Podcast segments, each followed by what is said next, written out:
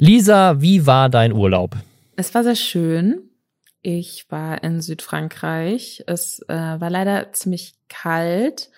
Deswegen lag ich nicht am Strand, sondern war wandern, was aber auch ähm, sehr gut war, weil ich dafür jetzt dann wieder neun Stunden am Tag an einem Tisch sitze und dann nicht mehr ganz so schlechtes Gewissen habe. Aber es ist eine Sache passiert, die meine komplette Urlaubserholung noch bevor ich in Deutschland wieder gelandet bin, zerstört hat. Und zwar äh, habe ich zwischen dem Einchecken am Flughafen und dem Boarding, wo sie ja dann auch nochmal deine äh, Bordkarte und deine Ausweisdokumente sehen wollen, meinen Personalausweis verloren. Oh, scheiße. oh Mann. Und das ist mir aufgefallen, als ich ähm, mein, äh, weiß ich schon, der Schlange stand und mein Geldbeutel rausgeholt habe und in den leeren Schlitz geguckt habe, wo normalerweise mein ähm, Personalausweis drin steckt. Und dann habe ich, äh, habe ich vielleicht eine, eine halbe Panikattacke bekommen und einen Heulkrampf, weil ich dachte, ich komme jetzt nicht auf dieses Flugzeug, weil ich mich ja, weil ich ja kein offizielles Ausweisdokument hatte, ne? Weil Frankreich, EU, muss ja dann Reisepass nicht mitnehmen und ich versuche, wenn ich es nicht zwingend muss, meinen Reisepass halt lieber zu Hause zu lassen. Ja, ja.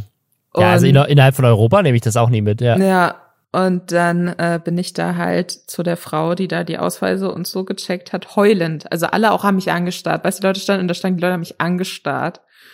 Dann bin ich zu diesen sehr, sehr netten Mitarbeiterinnen und, und habe ihnen erklärt, dass ich meinen Ausweis kurz vorm Boarding verloren habe, was wie die ausgedachteste Geschichte halt leider der Welt klingt. ähm, und hatte dann aber meinen äh, mein Führerschein und hatte ihnen halt gesagt, dass ähm, dass ich ja beim Check-in war mit meinem Personalausweis. Dann haben die am Check-in angerufen und dann konnten die Leute das da bestätigen. Und dann, und ich konnte aber nicht aufhören zu weinen, weil ich wirklich dachte, ich muss jetzt hier an diesem Flughafen bleiben und dann weiß ich nicht, was ich machen soll. Und dann äh, hat die äh, Frau dann irgendwann so meinen Arm genommen und meinte so, it's okay, you can go on the plane. und dann dachte ich mir aber auch wieder, und das ist halt echt krass, weil manchmal gibt es Momente, wo man es kurz vergisst. Aber da dachte ich mir dann auch, was für ein krasses Privileg ich als weiße Frau habe. Weil ich mir vorstellen kann, wenn ich nicht weiß wäre und ich wäre dahin gekommen, hätte gesagt, ich habe meinen Ausweis verloren, bitte glauben Sie mir, dass, dass das komplett anders aufgenommen wird, wenn man nicht weiß ist und dass du dann da vielleicht gegebenenfalls irgendeine rassist, verkappt rassistische Person sitzt und kannst sie dann dir erstmal so, ach, sind Sie sich sicher? Äh, zeigen Sie doch mal, wir überprüfen jetzt mal Ihre Tasche. Nee, so lassen wir Sie nicht ins Flugzeug. Also das war wirklich, ähm, da, da ist mir dann wieder auch aufgefallen tatsächlich, welche Privilegien man da hat. Ich verstehe auch gar nicht, warum das innereuropäische Flugzeug überhaupt so ist, weil wenn du mit der Bahn fährst über die Grenze, kommt ja auch keiner und kontrolliert deinen Ausweis. Das ist ja Schengen. Naja, ich fahre jetzt auch in Urlaub mit der Bahn. Wo geht's für dich hin? Willst du das verraten? Nach Österreich. das klingt auch gut. Und dann fahren wir da ein bisschen Ski, hoffentlich. Ja. Aber ansonsten, das ist äh, dann auch der Grund, warum nächste Woche keine Folge kommt. Nächste Woche machen wir eine kleine Pause. Und nach Ostern sind wir dann wieder äh, hoffentlich gut gelaunt und erholt für euch da. Äh, ich dann immer noch ohne Personalausweis, weil mein nächster Termin, den ich gekriegt habe bei einem Berliner Bürgeramt, Mitte Mai ist. oh Gott, ey, es ist einfach, Berlin ist einfach krass. Äh, naja, aber falls ihr jetzt in der nächsten Woche traurig seid, weil euch äh, die Dosis Lästerschwestern fehlt, wir haben etwas Neues für euch, ein kleines Experiment. Und zwar haben wir einen Lästerschwestern Instagram-Account gestartet.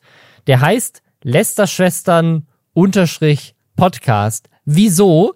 Weil Six, der, der Fernsehsender Six, immer noch die Marke Lester-Schwestern uns ge geklaut hat. Und zwar nachdem es diesen Podcast schon ein Jahr lang gab. Und die haben einen Verified Twitter-Account, der Lester-Schwestern heißt, auf dem sie nie was posten, weil das eine Sendung ist, die immer nur kommt, wenn Big Brother läuft. Ähm, deswegen mussten wir uns, mussten wir aus, äh, ausweichen auf Lester Schwestern Podcast. Aber da gibt es jetzt regelmäßig Posts zu dem, was gerade so im Internet passiert. Also quasi, wenn ihr so ein bisschen einen Sneak Peek haben wollt auf die Themen des Podcasts oder umgekehrt, äh, wenn ihr nach dem Podcast euch angucken wollt, wie die Leute aussehen, um die es geht. Weil das ist tatsächlich eine Sache, die ich am häufigsten bekomme. Ähm, oder die ich auch am häufigsten im Reddit sehe, wenn irgendwie so ein Video gepostet wird von irgendjemandem, so keine Ahnung, ein Video von Drachenlord wird gepostet, dann Leute so, ach krass, ich kenne den nur aus dem Podcast, so sieht der aus. Das habt ihr, habt ihr jetzt auch auf Instagram. Und damit herzlich willkommen bei Lester Schwestern, dem Podcast, den mir jetzt schon seit acht Minuten zuhört. Und wir haben mich die ganze Zeit so im Unklaren gelassen. Wenn ihr jetzt hier neu seid, ihr wisst nicht, wer wir sind. Ihr wisst nicht, worum es geht. Und ich sage es euch jetzt, denn wir, das sind Robin Blaser, ein echter YouTube-Star, und ich, Lisa Ludwig, eine echte Journalistin. Und gemeinsam sind wir die Lester-Schwestern und sprechen einmal wöchentlich, außer nächste Woche, da machen wir Pause. das ist einfach eine super schlechte Woche, um anzufangen mit diesem Podcast. Sorry, aber hey, wir haben jetzt einen Instagram-Account. Äh, wir sprechen jede Woche über die Themen, die das Internet bewegt haben. Seien es Influencer, seien es Dinge, die auf Instagram entschieden wurden oder neue Funktionen, die Twitter einführt oder wie auch immer. Wir lesen Twitter-Threads, wir gucken Twitch-Livestreams und YouTube-Videos. Wir hören Influencer-Podcasts, damit ihr es nicht tun müsst. Und auch diese Woche wieder haben wir einen bunten äh, Wurstkorb an Themen. Robin, welche Themen haben wir diese Woche? Letzte Woche war der große Influencer-Boxkampf. Ich habe ihn tatsächlich mir angeguckt. Facebook hat richtig krasses Beef mit TikTok. Also wirklich Beef auf so einem Level, wo ich mir nicht sicher bin, ob die sich nicht gleich gegenseitig verklagen. 24 Tim hat einen Song rausgebracht, der richtig durch die Decke gegangen ist, unter anderem, weil ihn alle richtig scheiße finden. Der ZDF-Fernsehrat hat ein paar richtig lustige Tweets rausgehauen, weil offensichtlich jemand sehr betrunken war. Influencer haben Ärger bekommen, weil sie Kinderbetreuung im Urlaub mitgenommen haben. Fast 5% aller Deutschen waren noch nie im Internet und können deswegen auch diesen Podcast nicht hören. Das, sind, das ist eine Zielgruppe aus 3,8 Millionen Menschen, die wir jetzt begeistern müssen, diesen Podcast zu hören. Aber wie sollen wir sie dazu begeistern, wenn sie uns nicht hören können? Sie sind ja noch nicht im Internet, Robin. Der Instagram-Account hilft da auch nicht. Wir müssen nee. es ausdrucken. Wir müssen, wir müssen rausgehen. Wir müssen den Podcast wir müssen ausdrucken. in die Welt. StudiVZ wurde komplett abgeschaltet. Das und mehr jetzt nach Hashtag Werbung. Und zwar für HelloFresh. Da kriegt ihr mit dem Code HF Schwestern, also die Buchstaben H und F und dann Schwestern, bis zu 80 Euro Rabatt verteilt auf eure ersten vier Boxen in Deutschland und Österreich und in der Schweiz bis zu 140 Schweizer Franken auf eure ersten vier Boxen.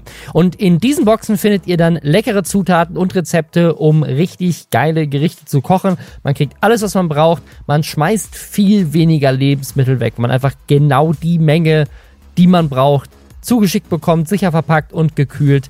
Und ich wähle da die Gerichte immer im Voraus aus. Das kann man sogar schon Wochen vorher planen. Das ist sehr viel entspannter als der Prozess, den wir sonst immer durchmachen, nämlich panisch beim Einkaufen Rezepte googeln und drüber diskutieren.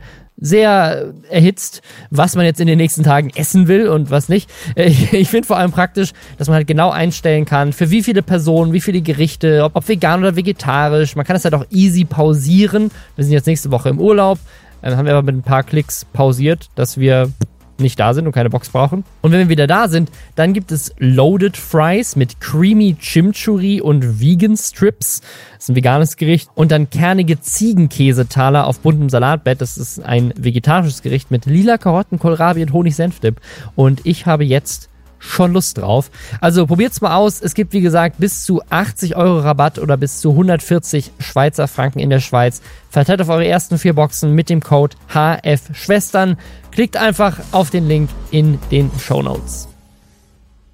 Robin, bevor wir mit den ganz großen Themen anfangen.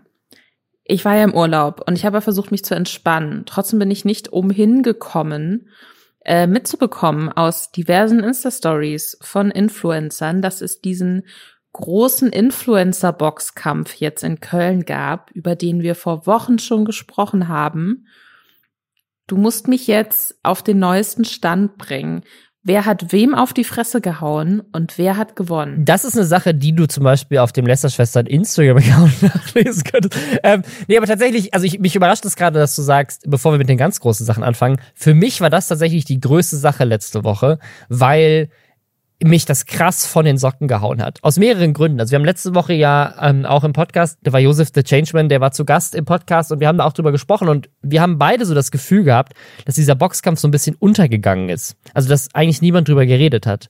Und dann kam der tatsächliche Tag des Boxkampfes und jede einzelne Person, der ich auf Social Media folge, war da. Und ich habe überhaupt keine Ahnung, wie das passiert ist. Mich hat niemand eingeladen. Offensichtlich mögen mich Leute bei Pro7 und Join überhaupt nicht. Weil ich habe keine Info darüber bekommen, dass das die größte Influencer-Party der letzten zwei Jahre wird. Ich habe seit Corona nicht mehr so viele Influencer auf einem Haufen gesehen. Da waren mehr Leute als auf der Julian Bam Party, auf die wir nicht gehen konnten, weil Deutschland von einem Sturm zerstört wurde und Lisa nachts in wo war es, Wolfsburg oder sowas, ja. festgesteckt ist und nicht mehr, nicht mehr aus Wolfsburg wegkommt, während in Köln die coolste Netflix-Influencer-Party für Julian Bams Netflix-Serie stattgefunden hat, die wir deswegen leider verpasst haben. Und jetzt wäre dieser Boxkampf die Gelegenheit gewesen, das nachzuholen, weil es einfach so krass gewesen sein muss. Also da, da wirklich, jeder war da. Also von halt den Leuten, die da geboxt haben, natürlich bis hin zu Le Floyd, Montana Black, Knossi, Julian Bam, Kelly Mrs. Vlog, ähm, äh, Aaron Troschke, auch kleinere Influencer, ich glaube Klängern, also nicht, dass Klängern kleiner ist, aber so Leute, die jetzt nicht so die ultra krassen, ultra, ultra Influencer waren. Sorry, Klängern. So, wir müssen mal mit, äh, mit, mit deren Podcast eine Also so wirst du auch bei weiteren Influencer-Partys so nicht mehr eingeladen werden. Es hört sich jetzt gerade so an, als würde ich so voll auf so, als würde ich gerade voll Klängern haten. Ich liebe Klängern. Ich meine nur, es ist dann, es ist so, Julian Bam, Knossi sind halt so Leute, die man halt überall kennt. Klängern ist es wird nicht besser, 600.000 Abos. Der ist auch immer noch super berühmt. Nicht besser. Einfach weitermachen. Komm, einfach, einfach viel weiter. Was wolltest du als nächstes sagen? Mir ist nur Klängern eingefallen. Papa Platte war da. Ähm, äh, Reef. Nee, Reef war da, Shaden Rogue war da, glaube ich. Egal, wo du, wo du warst und auch wenn du reingeschaltet hast bei Join, ne, also wenn du dir das angeguckt hast, es lief exklusiv auf Join, da wurden die ganze Zeit diese Influencer dann auch interviewt. Ähm, also da ist dann jemand rumgegangen mit dem Mikro und hat die ganze Zeit auch ein Influencer, über den wir auch letzte Woche gesprochen haben. Der Marc ist rumgegangen mit seinem Mikro und hat alle Leute interviewt, die da waren. äh, weil er auch bei so Boxkämpfen ja auch ganz viel Pause ist. Ne? Du hast ja immer dann einen großen Bild ab bis zum Kampf, dann ist der Kampf, der ist sofort vorbei und dann hast du wieder eine Stunde Wartezeit bis zum nächsten Kampf. Und in der Zeit wurden die ganze Zeit Influencer interviewt. Und ich, ich war, muss ich ehrlich sagen, ein bisschen neidisch, dass wir nicht doch da waren. Da waren 13.500 Leute. Wir hatten letztes Mal auch so ein bisschen spekuliert, weil es noch Tickets gab und weil es Tickets gab teilweise für 100 Euro pro Ticket, ähm, ob das, äh, ob das sich gut verkauft hat. Und es scheint halt fast ausverkauft gewesen zu sein. Also richtig crazy. Und dann noch die Produktionsqualität, ne? Also ich meine, die hatten da richtig professionelle Boxing-Kommentatoren und Steven Gätchen hat das moderiert. Also es war eine richtige Fernsehshow. Jedes weitere Detail, das du nennst, macht es für mich noch weniger erstrebenswert, da zu sein. Das ist so interessant. Weil ich mir am Anfang dachte, ja, vielleicht wäre es doch witzig gewesen, aber dann kommen so immer mehr Details und dann muss man immer noch eine Stunde warten und dann geht's jetzt weiter. Steven Gätchen moderiert das Ganze. 13.000 Menschen waren da und so mein, mein, oh, vielleicht wäre ich doch gerne da gewesen. Level sinkt, während du das erzählst. Und mir fallen sekündlich fünf neue Sachen ein, bei denen ich lieber gewesen wäre als bei diesem Event. wer hat denn jetzt aber geboxt und wer hat denn jetzt gewonnen, Robin? Die Leute bra brauchen diese Information und auch ich brauche sie. Also, es haben geboxt Flesk gegen Rumatra in der ersten Runde. Da hat Rumatra gewonnen. Dann waren es X Henki ge gegen Chef Strobel. Da hat X Henki gewonnen und dann waren es Trimax gegen Mickey TV und da hat Trimax gewonnen. Und äh, falls euch die ersten Leute oder auch alle, die nichts gesagt haben, die sind größtenteils Streamer. Also man kennt die vor allem eher, eher durch Twitch.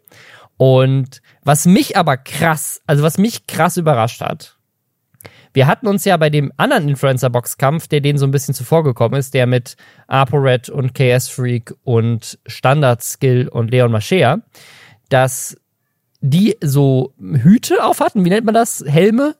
Die hatten so Boxhelme auf. Da haben uns auch eine Menge Leute korrigiert. Oh dass Gott, das warum hatten sie keine Hüte auf? Hüte. Jetzt halt so, so diese, diese Knautschzonenhüte, Ja. dass man nicht, dass man nicht ins Gesicht so richtig hart getroffen wird. Da haben dann Leute gesagt, ja, das ist ganz normal im Amateurboxen und auch bei den Olympischen Spielen wird, werden die zum Beispiel getragen. Und das hatten die bei dem Boxkampf aber nicht. Und ich, ich habe ähm, zum ersten Mal so richtig aufgepasst äh, bei dem Kampf zwischen Chef Strobel und X Henky, weil holy shit hat der den fertig gemacht. Die haben, die haben nach zwei Runden haben die das beendet. Das ist dann ein technisches K.O., habe ich gelernt, aber die, die haben das beendet, weil der Trainer von Chef Strobel gesagt hat, so, yo, wenn, wenn das weitergeht, dann ist der gleich zerquetscht, dann hat er keinen Kopf mehr. Weil der hat so krass viel in die Fresse bekommen, Chef Strobel oder der andere? Chef Strobel. Okay. Das war richtig krass, so. Das war ein richtiger Boxkampf, so, aber halt ein unfairer Boxkampf. Wobei man dazu sagen muss, fairerweise, ähm, das sagen die, haben die auch in meinem Boxkampf gesagt, äh, Chef Strobel hatte Corona kurz vorher ähm, und hat sich quasi für den Boxkampf erst freigetestet. Also er ist wirklich quasi so aus der Corona-Infektion Quarantäne direkt in den Boxkampf gegangen, was jetzt so fitnesstechnisch nicht der klügste Move ist Das anscheinend. erscheint mir unterdurchschnittlich klug, ja. Und sie haben auch gesagt, sie wollen jetzt ein Rematch machen, wenn es ihm, wenn es ihm besser geht.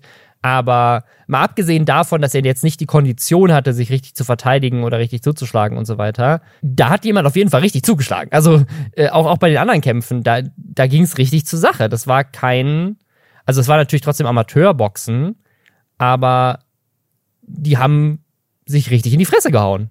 Und damit finde ich auch weitaus mehr als bei dem anderen Boxkampf. Ich weiß nicht genau, wie ich dazu stehe. Es ist ein Sport und es ist jetzt was anderes, jetzt irgendwie keine, keine Gewalt in dem Sinne. Ich würde es, glaube ich, trotzdem nicht machen wollen, also weil es sieht halt einfach sehr schmerzhaft aus, so sich ins Gesicht schlagen zu lassen für Klicks und Geld. Also für mich wäre das auch nichts, aber allein deswegen, weil so mein Gesicht so eines der wenigen Dinge an mir ist, wo ich mir denke, ja, okay.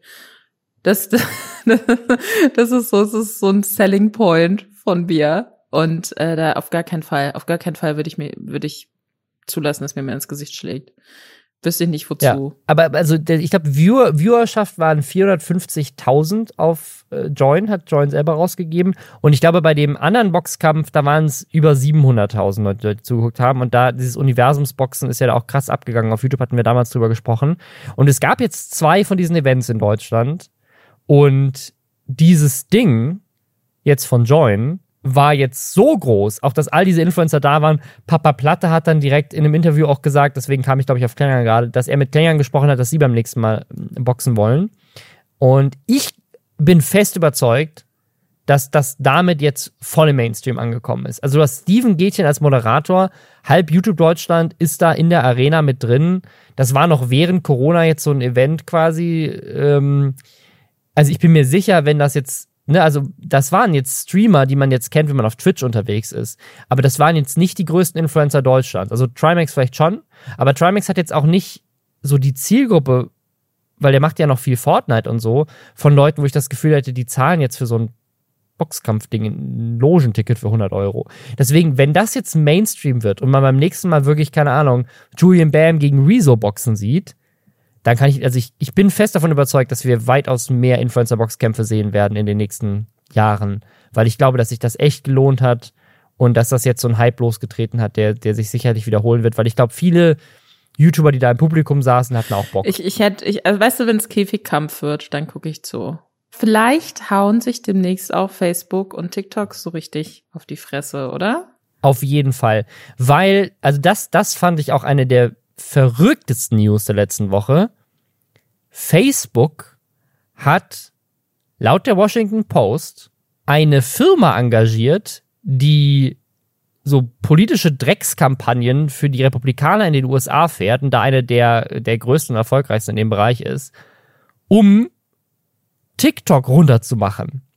Also, die haben quasi eine Lobbyfirma bezahlt, die dann Fake News platziert haben, um TikTok schlecht zu reden bei so lokalen Zeitungen. Das ist so weird. Also finde ich, finde ich eine super interessante, verrückte Technik, quasi so einen Konkurrenten schlecht zu reden.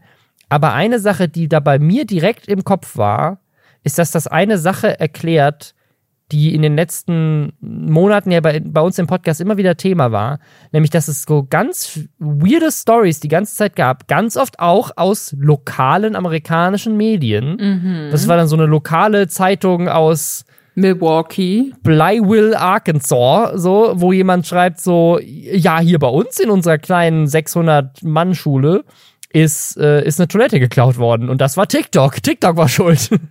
ich liebe das. Ich liebe das so sehr, weil Kennst du das, wenn du so über Monate hinweg, du hast einen Verdacht und der wächst immer mehr, aber irgendwie du denkst ja, das letzte ja, Puzzlestück ja. fehlt. Und das ist dieses letzte Puzzlestück. Und, und wir wussten es die ganze Zeit, Robin. Wir wussten die ganze Zeit, dass es Quatsch ist, wenn plötzlich von TikTok-Trends die Rede ist, die uns aber, nachdem man entweder extrem suchen muss auf der Plattform oder die uns überhaupt nicht aufgefallen sind. Und ich stelle mir das ein bisschen so vor, dass es so große Brainstormings gab unter Facebook-Angestellten, wo sie sich dann, wo sie brainstormt haben, was die nächste Fake-TikTok-Kampagne, die die Jugend, keine Ahnung, zu Bösem verleitet, sein könnte. Und dann sagt halt irgendjemand, was, was, wenn Kinder Toiletten aus Schulen klauen? Und alle sind so, ah, oh, weiß ich nicht, Steffen, das klingt irgendwie, das klingt so dumm. und, und dann ist aber so kurz vor Feierabend, da sind alle, ach komm, na, okay, wir haben jetzt auch keine bessere Idee, na gut. Und dann, weiß ich nicht, vielleicht gibt es da so Mitarbeiter, die dann halt in diese Schulen so eingeschleust werden, so verkleidet als Kinder. Mark, Mark Zuckerberg geht so in die Schule und auf seine weirde Roboter, Roboterart ja. geht er da rein und sagt so, hallo. Und dann geht er, ich muss mal auf Toilette. so wie das Menschen machen. Ich muss urinieren. oh, oh, oh. Und dann, weißt du, dann merkst du so. Dann ist er so reingegangen und dann wird so mit der Toilette und dann aber rausgerannt und am nächsten Tag TikTok klaut Toilette. Ja, also wir lachen jetzt natürlich sehr viel. Eigentlich ist das natürlich was eine total gruselige Business-Praktik. Ne? Mega also weird. Ja also ist das in anderen Bereichen auch? Ist das so, dass so Mercedes geht so zu der, keine Ahnung, Mannheimer Morgenpost. Das ist ja die erste lokale Zeitung, an die ich dachten musste, ist es eine weil echte ich da lokale geboren Zeitung bin. oder hast du dir die ausgedacht? Nee, ich glaube, die gibt's wirklich in Mannheim, weil da bin ich geboren. Ah. Ähm, und äh, gehen da hin und sagen so, BMW ist richtig blöd. und dann schreiben, schreiben die bei der Mannheimer Morgenpost so einen Artikel so, BMWs töten Kinder, indem sie sie überfahren. So, es ist so ein bisschen auch fragwürdiger Journalismus, ehrlich gesagt. äh, ja, also es, es wurde wohl nirgendwo in keinem dieser Artikel dann darauf hingewiesen, dass das von Facebook kommt oder dass das von so einer Lobbyfirma war. Die haben einfach quasi Artikel vorgeschrieben und in irgendwelchen Lokalzeitungen vorgelegt und die haben die teilweise abgedruckt. Ähm, ob da jetzt wirklich solche Stories über Toiletten dabei waren, wissen wir auch nicht. Das würde auf jeden Fall zusammenpassen mit diesen ganzen Stories über irgendwelche weirden TikTok-Trends, die angeblich die Jugend zerstören, die dann aber nie wirklich irgendwo zu finden waren. Also im Endeffekt ist es ja aber auch, also TikTok ist ja eine super Plattform, um solche Gerüchte dann auch zu streuen, weil ja. da ja unfassbar wenig Leute ganz konkreten Einblick drin haben, was es da eigentlich alles gibt. TikTok ist aber die schlechteste Suchmaschine der Welt. Ja, also. also als ich versucht habe, den Trend zu finden, wo ähm, junge Frauen ihr so mit dem äh, Handy vor ihrem Gesicht rumwackeln, dass es so aussieht, als hätten sie, würden sie sich gerade beim Sex filmen. Habe ich hier genau ein Video gefunden und seitdem werden mir ausschließlich Pferdevideos auf TikTok ausgespielt und ich komme da nicht mehr raus. So, also das ist wirklich, es ist mir, ich fühle mich wie der hinterletzte Internetrentner, wenn ich auf TikTok bin und wenn ich mir dann vorstelle, dass halt irgendwelche MitarbeiterInnen von Lokalzeitungen, äh, wo sowieso ständig Stellen abgebaut werden, weil sich das kaum noch finanziert, dann sagen, oh, hier ein verrückter Internettrend, hm, wird wohl schon stimmen, weil weder die Leute das Know-how haben, noch ähm, die Zeit haben, dem so wirklich nachzugehen. Das fun deswegen hat das wahrscheinlich auch so gut funktioniert, wenn man jetzt irgendwie sagt, so, oh, hier auf Instagram gibt es einen verrückten Trend, dann findest du relativ schnell raus, dass der nicht so wirklich existiert. Ja. Und ich glaube, bei TikTok gibt es immer noch so dieses, niemand weiß genau, was da passiert, außer 14-Jährige. Und deswegen kommt man damit durch. Was ich auch so richtig lustig daran finde, ist, wie sehr das zeigt, wie wenig Facebook versteht, wie Jugendliche funktionieren. Weil die Idee von Facebook war, wir machen TikTok runter bei Jugendlichen, also das ist ja die Kernzielgruppe von TikTok am Anfang auch gewesen. Wir, indem wir die Eltern und die Lehrerinnen davor warnen, in Lokalzeitungen, ein Medium, was nur alte Leute lesen, ähm, dass TikTok ihnen böse Trends und Challenges beibringt, die ganz gefährlich sind. Und dann kommen deine Eltern zu dir und sagen so, Sohn, Hast du in deiner Schule eine Toilette schon geklaut? Kennst du diesen TikTok-Trend? Da bist du auch als Jugendlicher und sagst so, nee, was, wo? Geil. Guck ich mir an.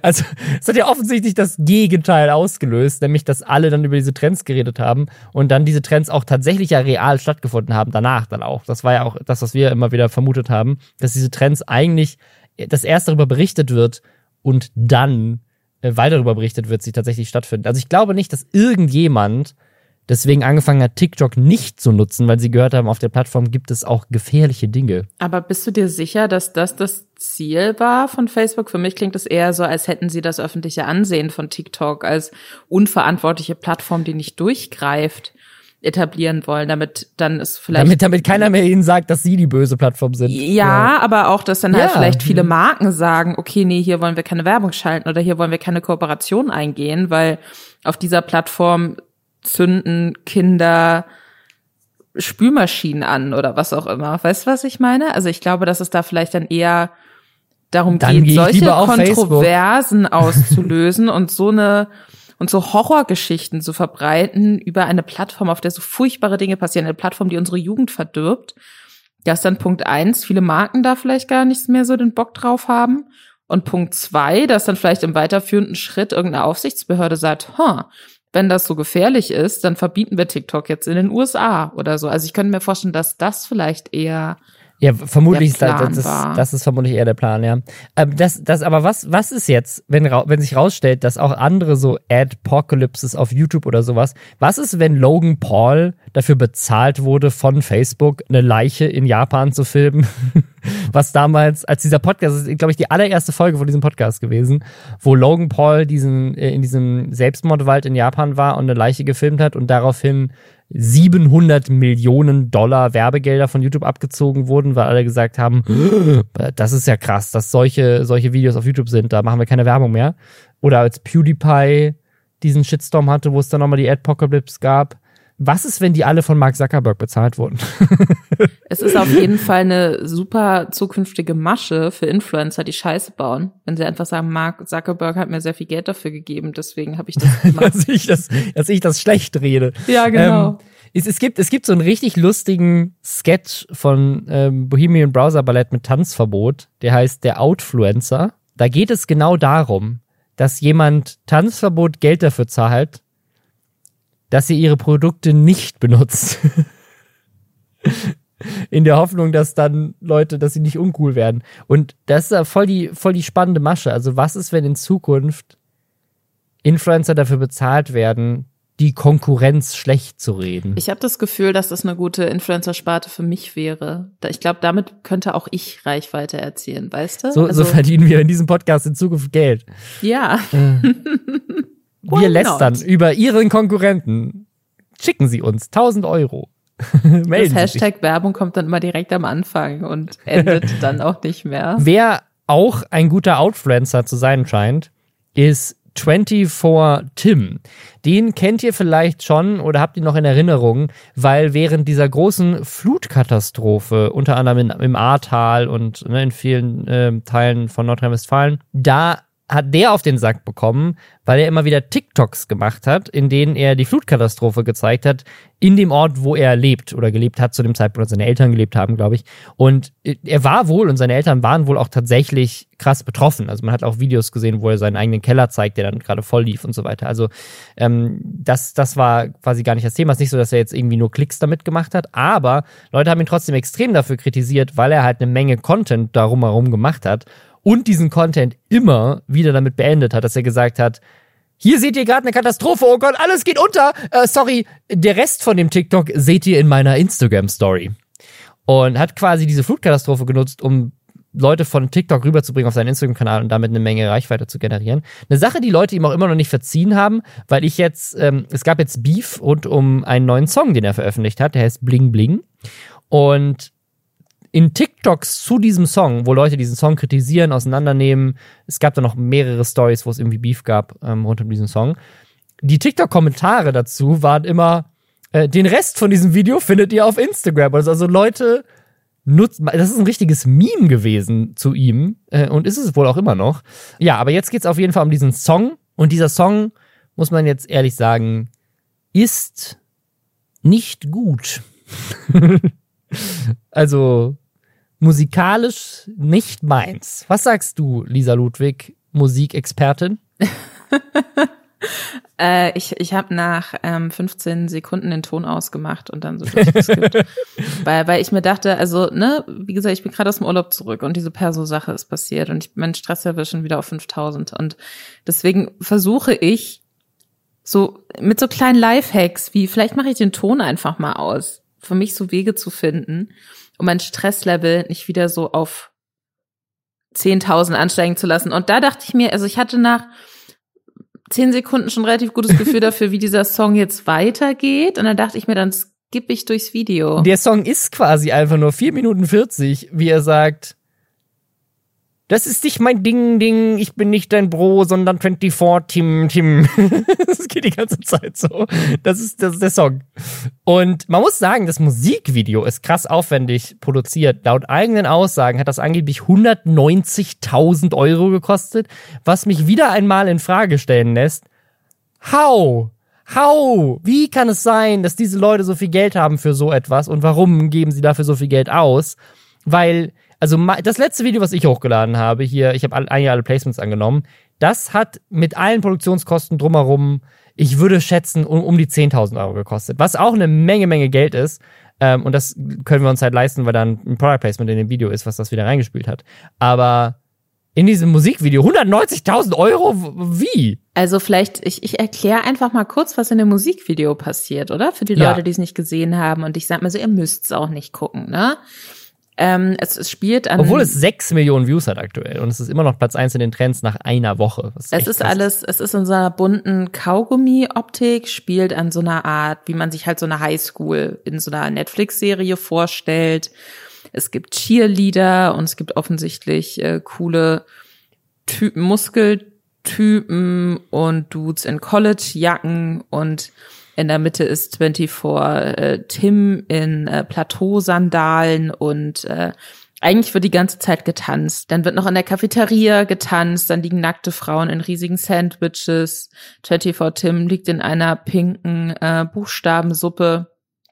Es ist schon aufwendig, glaube ich. Da, sie haben auch was mit Schwarz. Ich, ich kann mir schon vorstellen, wie dieses Geld so zusammenkommt, wenn man da halt echt dann Leute hat, die professionell Musikvideos machen. Auf, auf je, also ich, ich bezweifle nicht, dass das so viel gekostet haben könnte. Ich bezweifle, also ich bezweifle, dass sich das rentiert. Also weißt du, dass ich 190.000 Euro in Musikvideo stecke, auch wenn das jetzt 6 Millionen Views macht, wie kriegst du das Geld wieder rein? Es sei denn, du hast irgendwie ein fettes Product Placement äh, in dem Video, also äh, nur durch Songverkäufe, 190.000, muss auch einen Song rausbringen, Leute.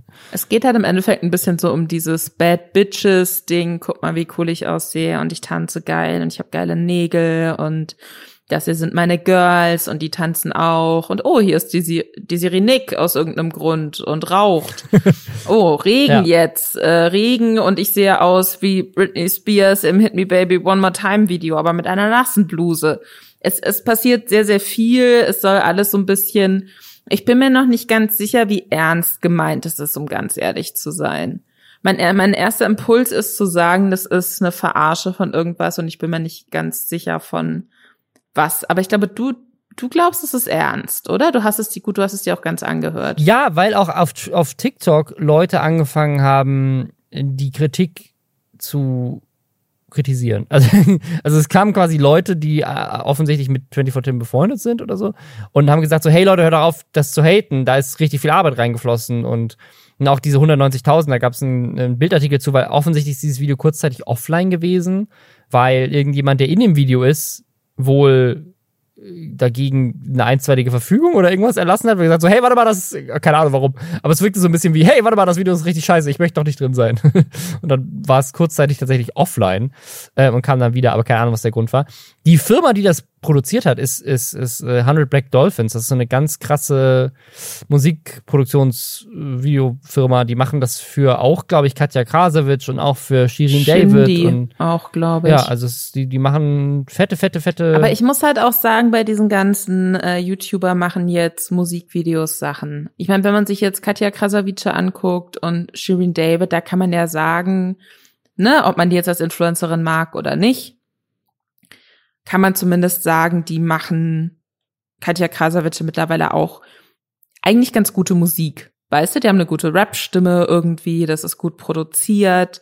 Das ist so ein bisschen, geht in so eine Doja Cat, ähm, Nicki Minaj Richtung irgendwie oder will in diese Richtung gehen.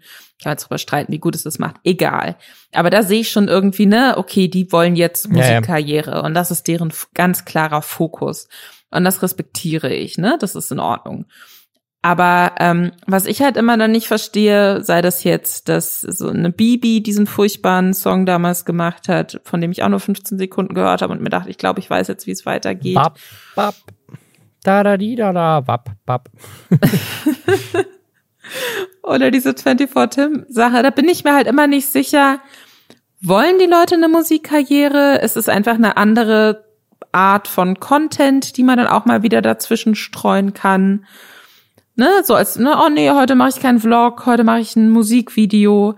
Weiß ich, ich, ich, mir fällt das voll schwierig, das so einzuordnen. Ich weiß gar nicht, was das ist. Also, ich habe, also abseits von als Parodie mit mit meinem Rapper alter Ego nie wirklich also ich habe noch ich aber ich habe ich habe nicht jemals die Motivation gehabt zu sagen, so, jetzt habe ich Follower, jetzt kann ich endlich Musik machen. Weißt du, ich meine, so, irgendwie so, ich habe nicht, ich habe nie das Bedürfnisgefühl gespürt zu sagen, so, ich wäre gerne auch ein Popstar. Du wolltest immer einfach dein größter Traum, was immer Product Placements anzunehmen und jetzt bist du ja. endlich an dem Punkt, wo das, das wollte ich, das ist das, was ich immer machen wollte. Ich wollte doch nicht, wollte doch nicht Musik machen. ja, also ich, ich finde halt auch im Endeffekt, ist sicherlich viel an der Kritik, die da jetzt irgendwie kommt, auch sehr homophob oder stößt sich sehr daran, dass ähm, ein, ein junger Mann Frauenkleidung trägt oder was auch immer. Ähm, ich muss ganz ehrlich sagen, ich weiß nicht, welche Geschlechtsidentität 24 Tim hat, muss ich sagen. Deswegen ich jetzt auch nicht, so junger Mann unter Anführungszeichen, ne? Aber das, das ist, glaube ich, einfach was, ähm, wo, wo viele Leute dann sowieso anti sind. Und ich würde das gerne verteidigen. Wie gesagt, ich finde, da sind ein paar nette Ideen im Video irgendwie drin, aber die Musik finde ich einfach furchtbar und deswegen hör, hört's nicht. Hört lieber den Podcast. Letzte Woche war jemand mutmaßlich besoffen, also zumindest laut eigener Aussage. Und zwar wer auch immer den Twitter-Account des ZDF-Fernsehrats betreut oder die Login-Daten dafür hat. Ich weiß es nicht so ganz. Generell muss ich ehrlich sagen, ich blicke da nicht so richtig durch. Also wenn ihr nicht wisst, was der ZDF-Fernsehrat ist, das ist keine offizielle Entität des ZDFs, sondern das ist quasi die Organisation, die das ZDF überwacht, kann man das so sagen? ist das Aufsichtsgremium sozusagen. Also das, der Fernsehrat des ZDFs besteht aus Leuten, die aus unterschiedlichen Bereichen kommen. Also das, da ist, glaube ich, immer einer jemand aus der Kirche und aus unterschiedlichen politischen Parteien und aus Gewerkschaften und so. Also da sitzen einfach unterschiedliche Menschen mit unterschiedlichen Hintergründen, um quasi die Gesellschaft abzubilden. Das ist, glaube ich, der Sinn des Ganzen. Und die entscheiden dann so halt darüber, was so im ZDF los ist, so ein bisschen. Das ist der Rundfunkrat, also das, das Gremium, es wird alle vier Jahre gewählt und ähm, die gucken dann halt, dass die Programmrichtlinien und der Rundfunkstaatsvertrag äh, äh, eingehalten wird. Ich glaube, wenn es Programmbeschwerden gibt, also wenn jemand sagt so, hey, hier hat das ZDF irgendwas gemacht, was böse war, das war nicht okay, ähm, die haben gegendert, das hat mich richtig hart aufgeregt, deswegen habe ich eine Programmbeschwerde eingeregt zum Beispiel, äh, dann geht das, glaube ich, vor den Fernsehrat. Und dieser Fernsehrat hat einen Twitter-Account, was ich auch sehr spannend finde, weil der wechselt ja, das ist quasi ein gewähltes Gremium, was immer wieder wechselt und auch einen unterschiedlichen Vorsitz hat. Aber die haben einen Twitter-Account und irgendjemand betreibt diesen Twitter-Account und diese Person hat, keine Ahnung, entweder sie war wirklich besoffen oder hat gedacht, wir versuchen jetzt irgendwie Dr. Oetker und die BVG auf Twitter zu sein und sind mal ein bisschen edgy. Auf jeden Fall hat Igor Levit, der, der, der Pianist, hat was getweetet, wo ein Bier auf einem Hocker vor einem Klavier steht. Und hat dann gefragt, was ist hier los? Und daraufhin hat der ZDF-Fernsehrat darauf geantwortet. Sieht ein bisschen aus wie Anal Intruding bei der Arbeit. Könnte aber auch Beethovens erstes Klavierkonzert sein. Dass der ZDF-Fernsehrat was von Anal Intruding tweetet, ist schon mal weird. Und dann hat Igor Levitt darauf geantwortet, ihr sollt nicht so viel Alkohol trinken, woraufhin der ZDF-Fernsehrat geantwortet hat, auch nicht um arbeitsfähig zu bleiben, machst du doch auch. Zwinker-Emoji mit rausgestreckter Zunge. Und dann hat der Fernsehrat noch irgendwie so eine Sache übers Saufen getweetet. Also eins ist ja mal klar. Der Fernsehrat ist so breit und so bunt wie unsere Hashtag-Leerzeichen. Gesellschaft. Na, okay, im Moment ist er vor allem breit. Und dann dieses Emoji mit den Kreuzaugen. Wir sind gerade richtig breit hier beim ZDF-Fernsehrat. Und dann, dann haben sie irgendwie noch irgendwas getweetet. Scheiße, was sollen wir verlosen? Die zehn geilsten Programmbeschwerden. Ähm, als Igor Levitt irgendwas getweetet hat zum, zum, zu einem Gewinnspiel. Also, es ist irgendwie so richtig weird. Also, sie haben auch irgendwie nur die ganze Zeit auf diese Art und Weise mit Igor Levitt interagiert.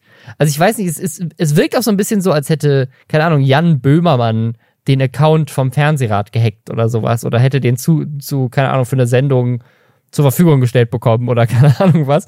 Also richtig seltsam. Und was noch seltsamer ist, ist, dass diese Tweets immer noch online sind.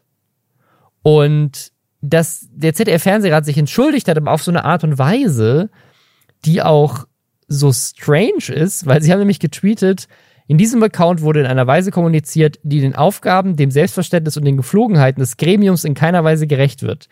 Die Vorsitzende hat sichergestellt, dass so etwas nicht wieder vorkommt.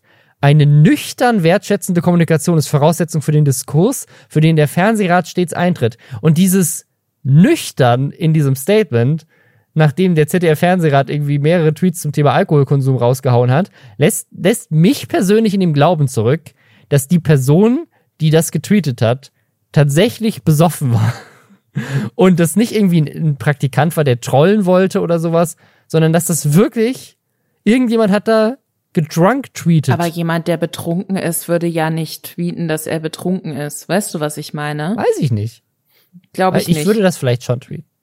Also ich glaube, entweder da ist echt irgendwie Jemand hat sich dann Scherz erlaubt, jemand, ein ehemaliger Mitarbeiter hat das Passwort noch oder irgendwie sowas, weißt du? Aber das ist oder das passiert das normalerweise, dann machst du doch, also weil sie sagen, wir haben dafür, wir haben sichergestellt, dass es nicht mehr passiert. Ich glaube, entweder ist es das und dann ist es auf jeden Fall seltsam. Also ich finde generell die Formulierung auch seltsam. Es wurde sichergestellt, dass es nicht wieder vorkommt. Es wird aber überhaupt nicht erklärt was vorgekommen ist oder wie es dazu kommen konnte, was ja eigentlich immer so das Erste ist, was man dann sagt, wie es dazu kommen konnte und sei es, dass man sagt, ein Mitarbeiter hat sich da, hat Fehlverhalten und der wurde jetzt seiner Arbeit entbunden oder was weiß ich. Oder, und das ist so ein bisschen, ne, zahlt auf deine Jan Böhmermann-Theorie ein, oder ist es tatsächlich so, dass da irgendwie oder die Heute-Show oder weißt du, irgendein ZDF-Humorformat dachte sich, sie machen sich dann Scherz und vielleicht ist alles am Schluss ein soziales Experiment.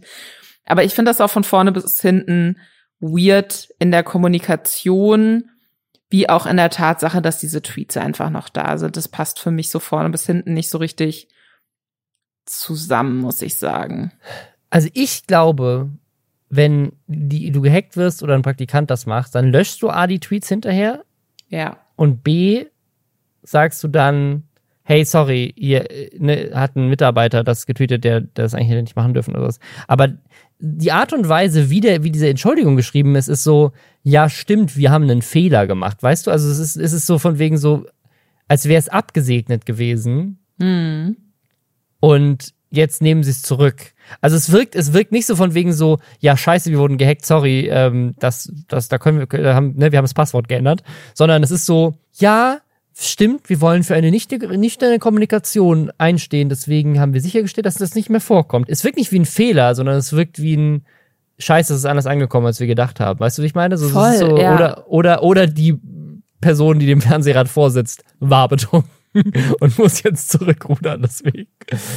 Äh, keine Ahnung, es ist so, es wirkt seltsam. Ist, die ganze Sache ist strange. So, es ist, äh, es ist nicht so ein, es ist nicht so ein klassisches Unternehmen hat versagt.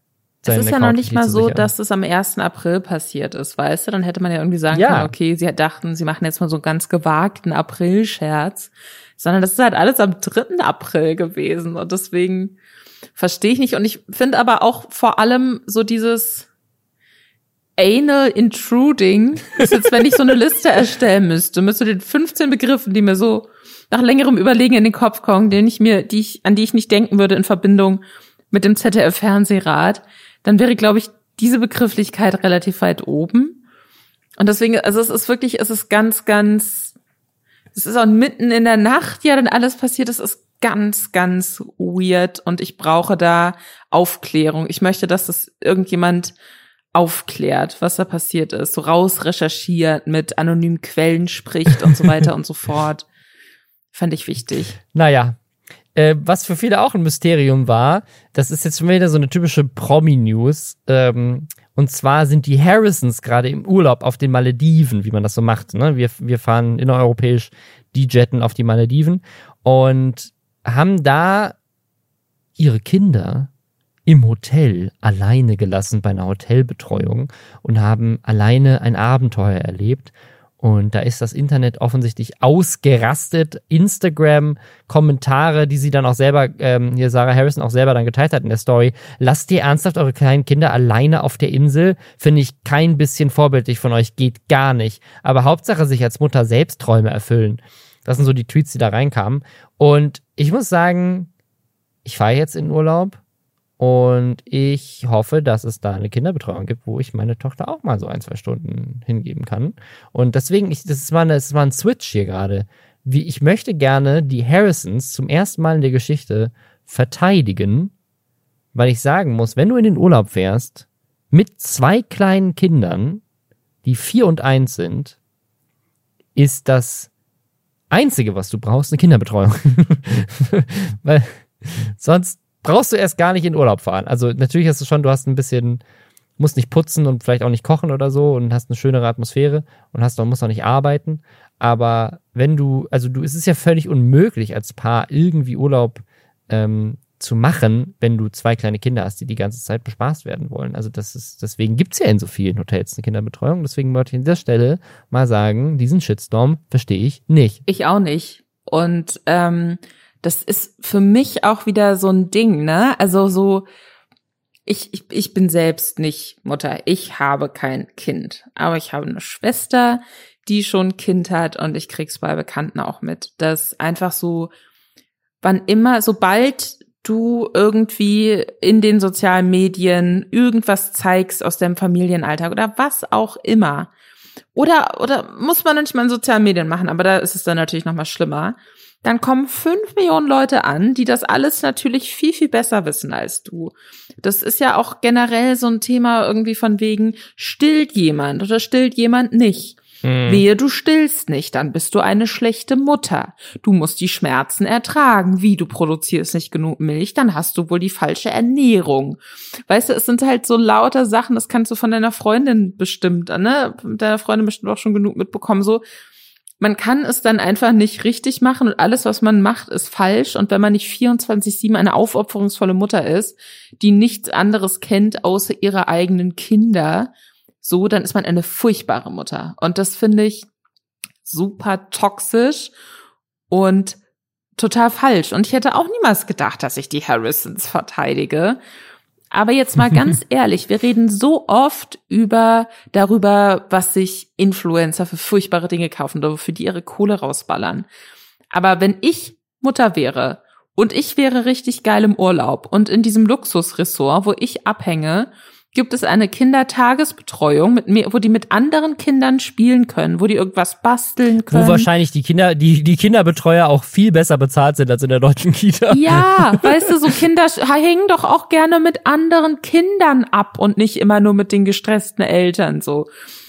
Wenn ich das Geld hätte, würde ich auch Geld darin investieren, dass meine Kinder bespaßt werden, mit anderen Kindern spielen können und ich kann dafür mal durchatmen und leg mich vielleicht auch mal an den Strand Und ich finde es komplett absurd, also wie, wie da Menschen drauf reagieren. Wir lästern über die Hater.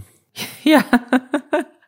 Wir, eigentlich oft stehen wir auf der Seite der Hater, aber heute möchten wir da mal einen Schritt zurückgehen und sagen, Kinderbetreuungen sind etwas sehr Gutes, denn auch Eltern haben Urlaub verdient. Weißt du, wer die ultimativen Hater sind? Nein. Leute, die noch nie im Internet waren. Die hassen es so sehr, die gehen gar nicht hin. Aber dann nehmen sie sich natürlich auch ähm, die, die Möglichkeit, einfach sehr effektiv und reichweitenstark zu haten. Ja, aber das, ich ich, meine? finde, ich finde, das, das ist so die, das ist so die reinste Form des Hasses. Einfach zu sagen, so, das Internet ist bestimmt so scheiße von allem, was ich davon gehört habe. Ich gehe das, ich gucke mir das gar nicht mal erst an. Und das finde ich, also ich muss sagen, wir hatten letzte Woche hatten wir so eine Zahl, ich weiß nicht, ob du die mitbekommen hast, Lisa. Letzte Woche hatten wir die Zahl, dass eine britische Studie herausgefunden hat, dass 16 Prozent aller Dreijährigen auf TikTok sind in England. Das klingt ausgedacht. Das klingt ausgedacht, ne? 16 Prozent. Denkt einfach wieder eine Zahl, so, das kann nicht sein. Jetzt gibt's hier eine, jetzt gibt's hier eine Grafik vom Statistischen Bundesamt. 3,8 Millionen Deutsche waren noch nie im Internet. Noch nie. 3,8 Millionen. How? Wie? Warum?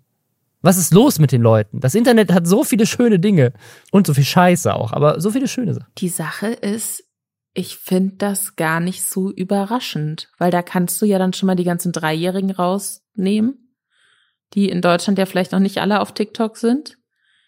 Und dann nimmst du mal oben die Ältesten noch mit weg. Das denkst du jetzt, aber die Zahl wurde erhoben zwischen 16 und 74-Jährigen. Das heißt, die haben schon alle, die irgendwie 90 sind, rausgenommen und auch alle Kids rausgenommen. Das ist 16 bis 74-Jährige. Okay, what the fuck?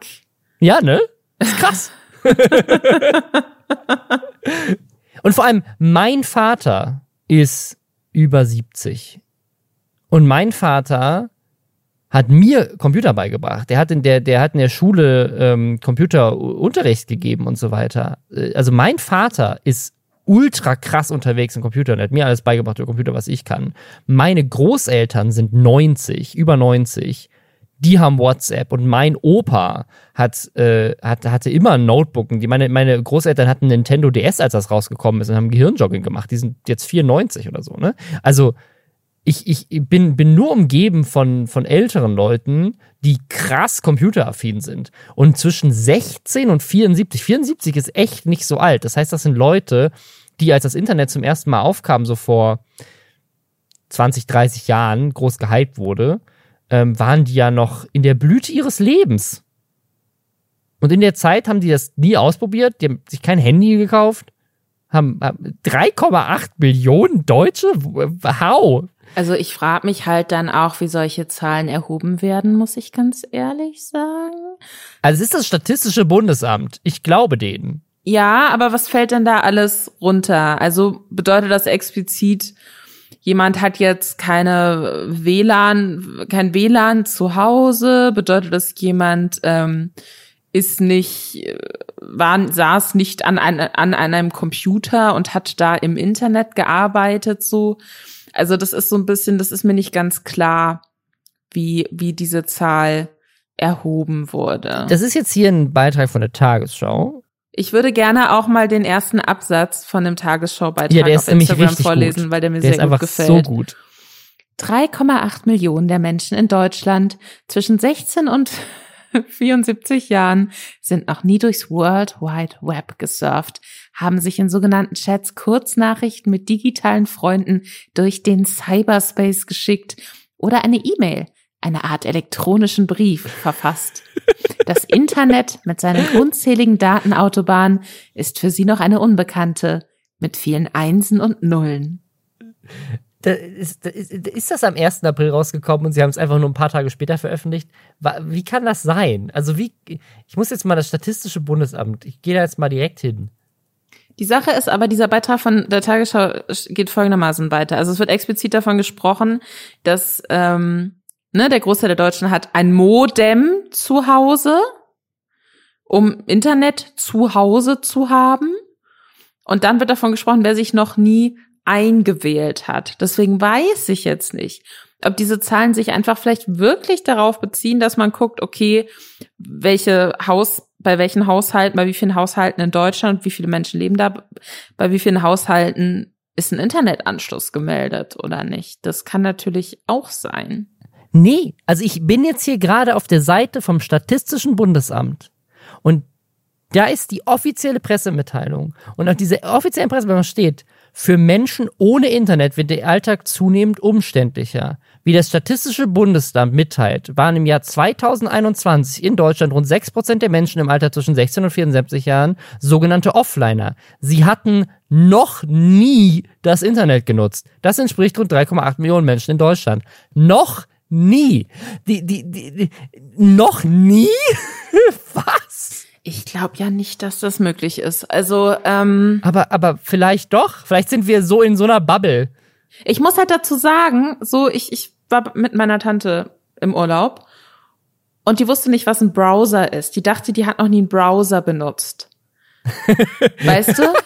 Nein, aber pass auf, Haben du lachst jetzt und das ist ein bisschen gemein, weil meine Tante ist eine sehr kluge Frau, die schon viel in ihrem Leben erreicht hat. Aber die wusste einfach nicht, worauf das abzielt. Und äh, natürlich hat die schon mal einen Browser benutzt, aber die kannte die Begrifflichkeit dafür nicht. Die dachte, sie hat halt eine Internetseite bei Google eingegeben. Okay. Und ja, aber das machst du auch in einem Browser.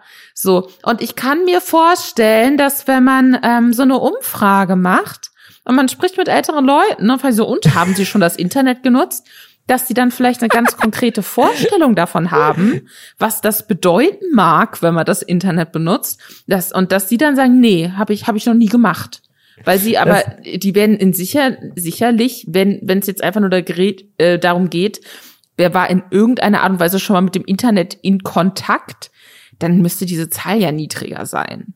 Aber meinst du nicht, dass das Statistische Bundesamt, vielleicht, vielleicht vertraue ich deutschen Behörden zu sehr, dass die in der Lage sind, diese Fragen richtig zu stellen und im Zweifel auch eine Rückfrage zu stellen? Also ich kann mir das nicht vorstellen. Aber vielleicht hast du recht, vielleicht hast du so, die Leute wurden so gefragt, haben sie schon mal das Internet benutzt? Die Leute so, nein. Und dann, wenn du aber nachgefragt hättest, stellt sich raus, dass sie halt einfach nur, nein, ich benutze immer nur Microsoft Edge.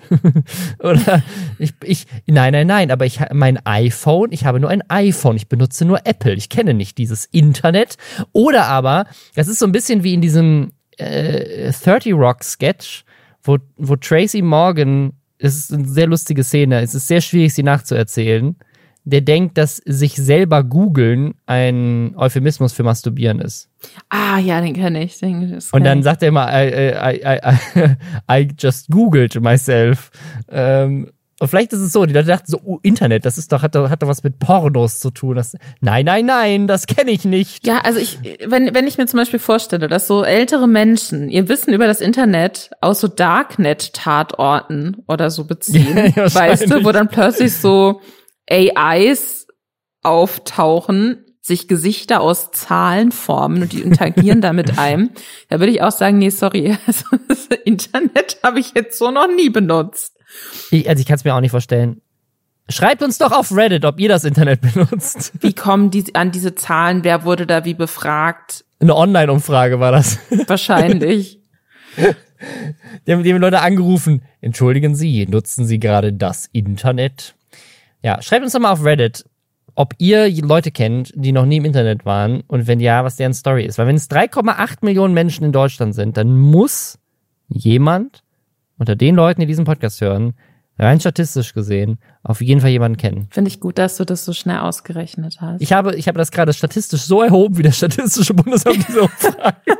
Einfach mal überschlagen. Einfach mal so, ja, der Podcast, wir haben irgendwie 80.000 Follower auf Spotify, ja, 3,8 äh, Millionen, ja, es kommt schon hin.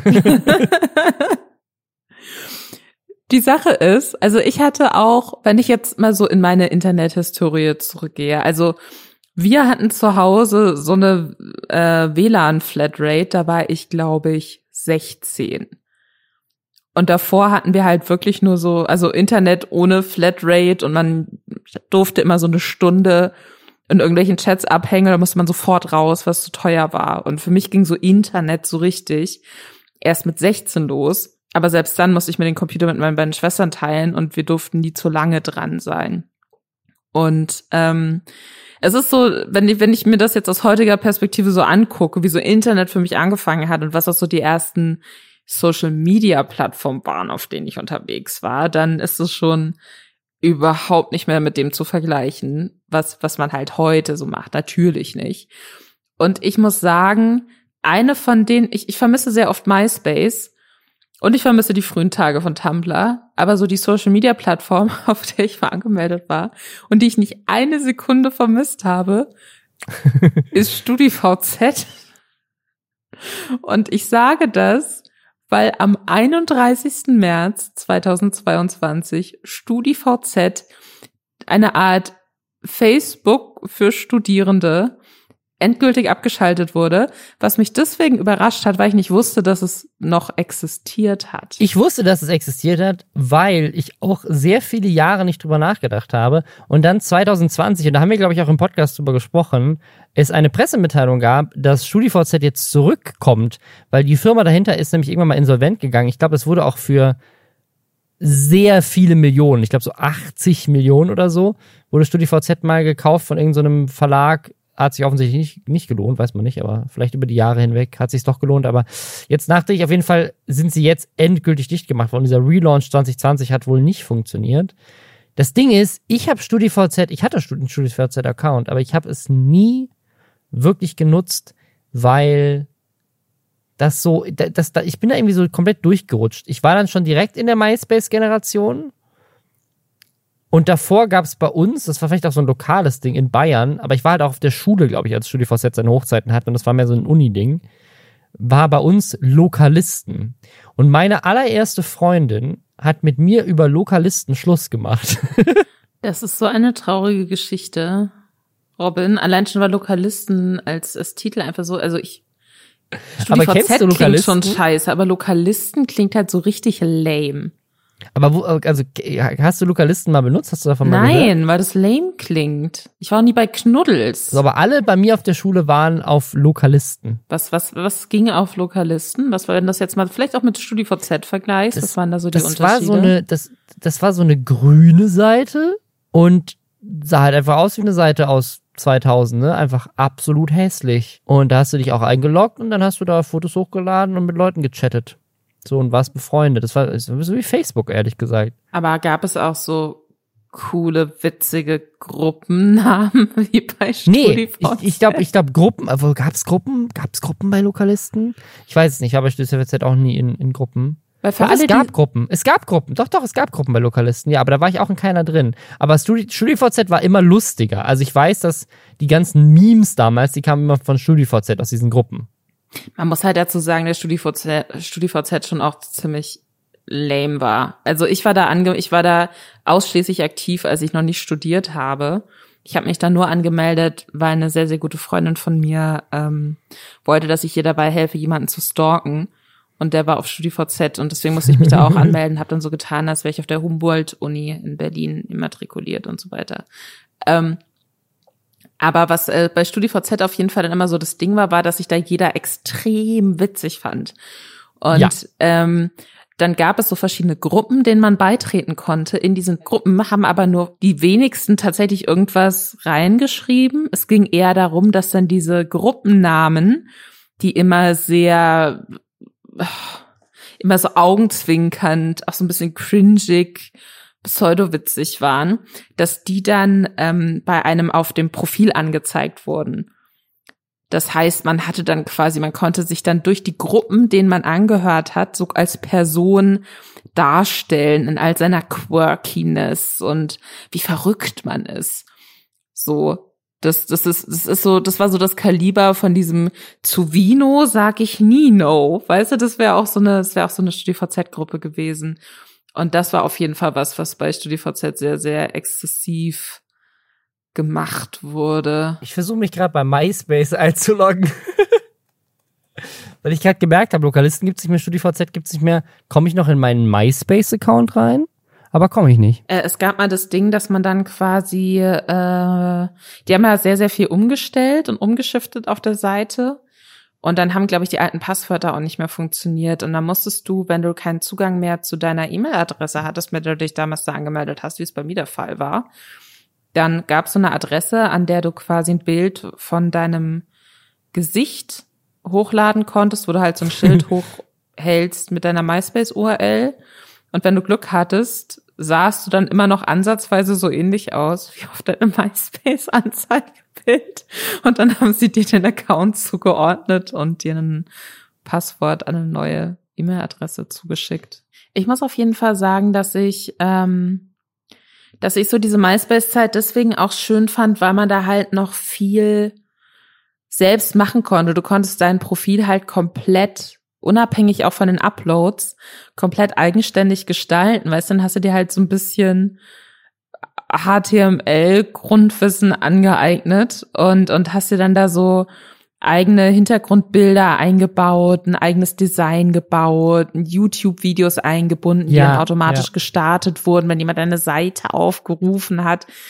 Das war halt gefühlt noch sehr viel eigenständiger und ähm, kreativer als wenn du jetzt halt Instagram hast. Natürlich kannst du da hochladen im Rahmen der Instagram äh, Geschäftsrichtlinien, was was du willst so. Aber jeder hat im trotzdem gleich aussehendes Profil, was so alles drumrum angeht. Und das finde ich eigentlich schade. Ich hätte es gerne zurück dass man sich so sein Internet und sein Social Media Auftritt wieder so ein bisschen eigenständiger gestalten kann, wenn man Lust drauf hat. Und ähm, das fehlt mir sehr. Aber das, Lisa, das kannst du doch. Hm? Mit NFTs. Robin, jetzt hör aber auf. das ist Web 3, Lisa. Oh Gott. Ah. Oh Gott. Ja, die Zukunft des Internets. Äh, ihr werdet sie, ihr werdet von ihr hören. Nicht zuerst bei uns, aber auch bei uns. aber nicht nächste Woche. aber nicht nächste Woche, weil das Robin im Urlaub.